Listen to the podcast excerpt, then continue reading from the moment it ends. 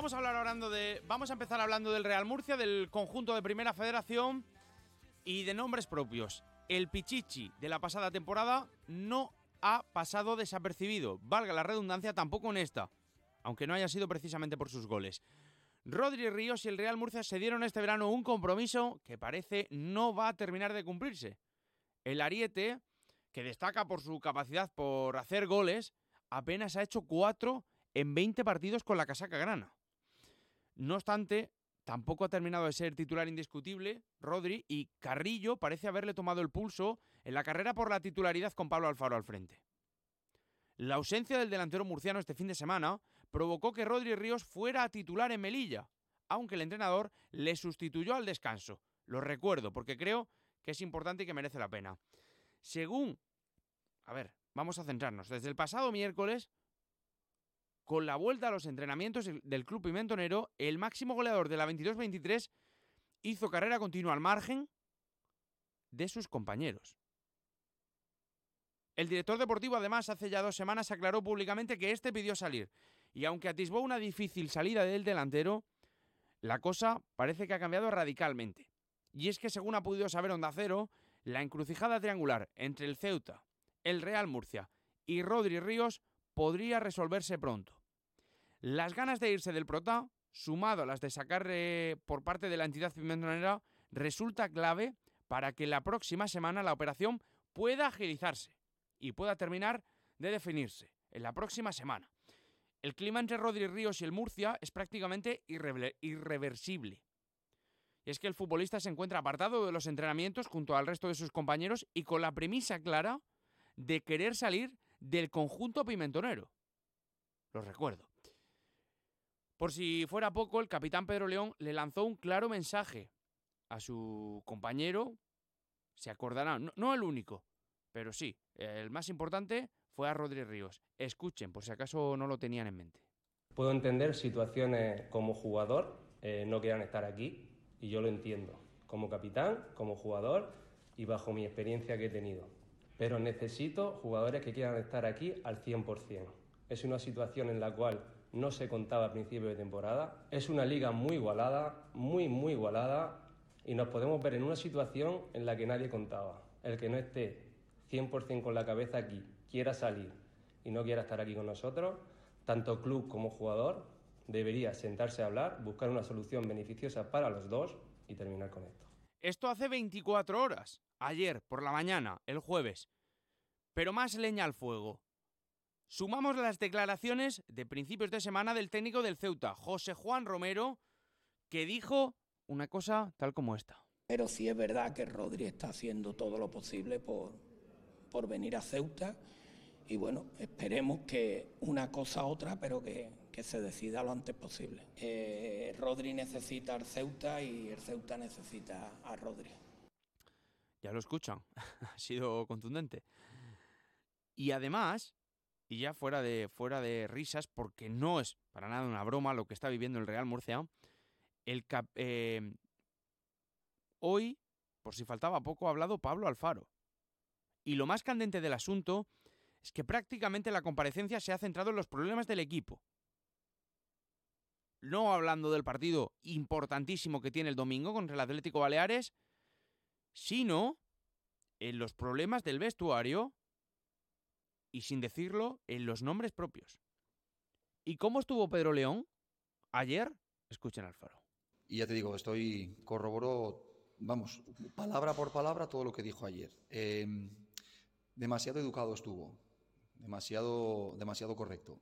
Eh, yo creo que Pedro es así de, tiene esa personalidad y es de esa forma de ser. Ayer también estaba, pues lógicamente, porque es algo que no es, agradable, pero ya te digo, demasiado educado para, para las situaciones que, por ejemplo, se pueden estar viviendo. Hasta aquí vale, se puede interpretar, no quiere hablar de nombres propios, simplemente pues fue educado, eh, Pedro León, su forma de ser, su carácter, su experiencia. Vale. Ahora escuchen si ha sido rotundo, claro y ha terminado de clavar la estaca en una relación muy, pero que muy tocada con Rodri Ríos, también con Guarrochena, pero sobre todo con el primero, que es quien está apartado. No sabremos, yo imagino que es probable, a lo largo de la semana, si alguno más. Pero esto prácticamente, desde mi punto de vista, llevaba un nombre y un apellido. Es quien está apartado. Rodri Ríos. Alfaro pidiendo respeto al vestuario. Como máximo responsable, no voy a permitir, no voy a consentir el que nadie enmierde el trabajo, el que nadie eh, falte el respeto a los compañeros, falte el respeto a, eh, los técnicos, falte el respeto al trabajo que se hace, falte el respeto al proyecto, eh, al escudo, a todo. Ya me dirán ustedes, si no hay aquí una guerra, es que cómo se quedan, es fuerte, ¿eh? Es prueba, esto yo creo, de que lo que se tiene que estar viviendo en el vestuario ya pasa de problema a incendio. Y de incendio, ojalá no, a derrumbe. Pero yo creo que esto aclara por qué el Murcia lleva una racha de partidos que lleva sin ganar, eh, por qué lleva esta dinámica, por qué lleva este juego y por qué no son solo los medios los que hablan de que no hay buen ambiente. Y por si fuera poco, Pablo Alfaro ha sentenciado esta mañana en la comparecencia previa al partido del Atlético Baleares con esta frase sobre el choque del próximo domingo. Quiere gente comprometida que tengan muy claro que el domingo todos los convocados que vayan al, césped o al banquillo del Real Murcia, todos van a ser jugadores que quieran estar comprometidos con este escudo y con este proyecto. El que esté negociando, el que esté dudoso, el que tenga otros intereses, el que eh, no va a venir, no va a venir. Probablemente tendré que tirar de algún chico más del filial. No me importa en absoluto. Es que, es que esta es la situación, ¿eh? Esta es la situación que tiene ahora mismo el Real Murcia, que lleva una victoria de los últimos nueve partidos, que va cuesta abajo sin frenos en el grupo 2 de Primera Federación, que está a siete puntos del descenso y que se enfrenta a quien lo marca, el Atlético Baleares. Pero claro, es que tiene problemas muy graves. En cualquier caso, el Murcia necesitaría buscar un repuesto, ¿no? Para la salida de Rodri Ríos, que como les digo, parece que se va a agilizar para esta próxima semana que viene por lo que intentarán acelerar los procesos para así poder encontrar un recambio de garantías que conviva. Uno con José Ángel Carrillo, dos con Alex Rubio en la delantera. Pero bueno, al margen del mercado de fichajes que sigue en marcha, que siguen buscando un centrocampista, por la baja de lo que queda de temporada, de Manuel Alonso, de un lateral izquierdo, de un extremo izquierdo, aquí de situaciones, el domingo el Murcia se enfrenta al rival que marca el descenso, Insisto, permítame porque creo que merece la pena. Y no es poco con la que yo creo, personalmente, tiene encima. Y lo que más me preocupa es lo poco que se está hablando de este partido, que es muy, pero que muy importante. A ver, Onda Cero Mallorca, Paco Muñoz, ¿qué tal? Buenas tardes. ¿Qué tal? Muy buenas. A ver, eh, que se nos olvida lo importante y es que lo deportivo el Real Murcia vuelve a la competición el domingo, recibe el Atlético Baleares, el club que marca el descenso en el grupo 2 de Primera Federación. Bueno, el Baleares, eh, comparado a cuando llegó Juan Barrero, está mucho mejor. En aquel momento tenía dos puntos, ahora está a un punto de, la salvación. El balapalo del otro día le hace daño ante el recreativo de Huelva, pero la dinámica era de, de mantenerlo, cero el empate en el campo del Linares, eh, en casa ha conseguido victorias con portería cero. Bueno, pues estaba en una línea ascendente y quieren seguir eh, de la misma forma a pesar de, la derrota. Han llegado refuerzos en este mercado invernal.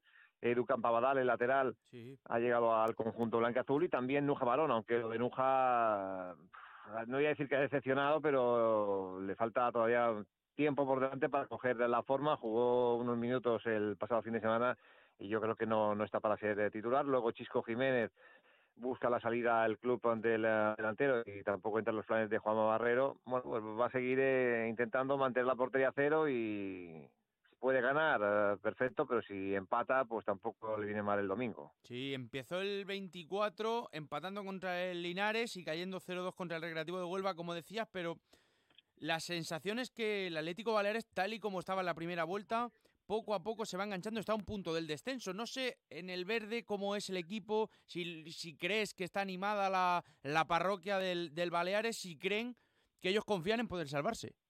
Sí, confían porque la propiedad sigue invirtiendo, sigue buscando soluciones, sigue apostando por fichar jugadores y, y los resultados han sido mejor mejores que los que tenía el equipo en el inicio de temporada que ahí lo, lo dejó muy tocado. Llegó el cambio de entrenador llegó Juan Barrero le costó incluso recibió eh, goleadas y poco a poco eh, el nuevo entrenador del Atlético Baleares pues ha ido amoldando su sistema como él quería y, juega a, no encajar. Si luego llega una ocasión y marca perfecto, si no da por bueno el empate, porque sabe que arriba le faltan efectivos, no tiene velocidad, no tiene... Eh, quizás con un, un eh, se pensaba que, que, podía ser la solución, pero es que él ha llegado muy bajo de forma. Pero bueno, mm, atrás y en el medio campo, pues es un equipo que trabaja, y esa es la línea, intentar que Nuja coja la forma, seguir con la solidez defensiva de, muchos de los últimos partidos y a partir de ahí intentar salvar la categoría. Es el objetivo de, este Atlético Baleares. vamos a ver con la temporada si hay reestructuraciones, eh, pero algo va a tener que cambiar porque lo que ya ha invertido Ingo Goldman, presidente y propietario alemán, es una barbaridad y la reflexión es si es mejor invertir lo que ha invertido a dos años mm. y con jugadores de más nivel o, seguir con esta dinámica que, es una sangría de jugadores, de entrenadores eh, en los últimos diez años. Qué problema, qué problema tan parecido el que tiene el Real Murcia y que se está viendo casi al espejo. Los equipos, eh, los equipos tienen siempre el problema económico. Eh, el Baleares no. El, Baleares no es el, tema de Baleares no es un problema económico. El, problema es que ni con dinero consiguen eh, lograr el objetivo. Ese es el problema del Baleares. Y claro, muchos directores deportivos con los que hablan dicen, es que eh, les da rabia. Dicen, si yo tuviese los recursos económicos del Baleares, pues es el comentario general, ¿no? Porque porque es así, es decir, están invirtiendo en jugadores y si uno, mira, así a bote pronto, han llegado a fichar a X, llegaron a fichar a, a Corominas, el, una espinera, o sea, se han venido jugadores de, un potencial económico y deportivo muy alto, pero no han conseguido el objetivo. Sí, totalmente. Nada, que es una situación muy difícil, que te agradezco que estés con nosotros este mediodía, te dejo que sigas a lo tuyo, allí en Onda Cero Mallorca. Te mando un abrazo, compañero. Venga, hasta luego. Chao, chao. Vaya problema. Que, nos, que, que, que, la gente se centra en el vestuario, en el mercado, pero el partido del domingo se las trae. Y el Atlético Baleares, que tampoco está encontrando su mejor momento, también va a querer aprovechar de que está herido el Murcia y descentrado. Dos de la tarde, ahora mismo 18 minutos, Onda Deportiva Murcia en su ciudad. Venga.